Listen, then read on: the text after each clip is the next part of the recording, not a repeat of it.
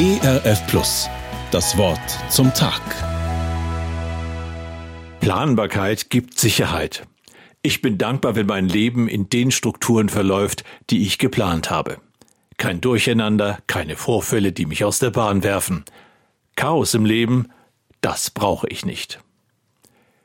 Wir hören heute von einem Mädchen, deren Leben aus dem Ruder gelaufen war. Keine geordnete Struktur mehr, Unsicherheit über das, was kommen wird. Dabei war doch alles so gut geplant. Sie wohnte in einem kleinen Dorf, in dem jeder jeden kannte. Man wusste schon am Vormittag, was der Nachbar wohl am Nachmittag unternehmen wird. Die junge Frau war vielleicht 13 oder 14 Jahre alt und sie war verlobt. Ihr zukünftiger Mann hatte einen ordentlichen Beruf, man kannte sich. Es war alles gut. Die junge Frau plante vielleicht schon ihre Hochzeitsfeier. Es verlief alles in geordneten Bahnen. Und dann das. Ein Engel verkündet der jungen Frau, Maria heißt sie, dass sie schwanger werden wird.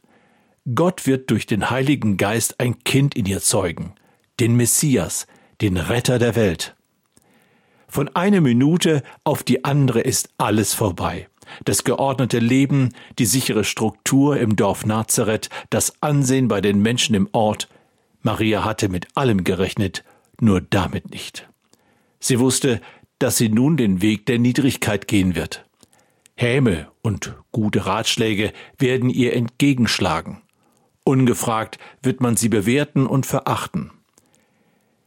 Wenn Sie an Ihre Beziehung mit Gott denken, hat Gott sie auch schon einmal aus der sicheren Bahn geworfen? Hat Gott ihnen das schon einmal zugemutet, ihre guten Pläne über den Haufen zu werfen und einen ganz anderen Weg zu gehen? Ahnten sie, dass die neuen Wege für sie mit Schwierigkeiten verbunden sein würden?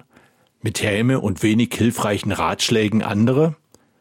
Zugegeben, das, was Gott Maria zugemutet hat, wird ihr niemandem von uns zumuten. Dennoch, wie reagiert sie auf diese umwerfende Veränderung in ihrem Leben? Um wieder in ruhigere Bahnen zu kommen, zieht sich Maria zurück. Die Schwangerschaft braucht einen geschützten Raum, und so besucht sie ihre Verwandte Elisabeth, die auch schwanger geworden ist. Hier findet Maria Zeit, Gott zu begegnen. Und so stimmt sie dieses Loblied an, dem der heutige Bibelvers entnommen ist. Meine Seele erhebt den Herrn, und mein Geist freut sich Gottes, meines Heilandes, denn er hat die Niedrigkeit seiner Magd angesehen. Lukas Evangelium Kapitel 1, Verse 46 bis 48. Gott anbeten, ihn erheben und sich an seiner Gegenwart freuen.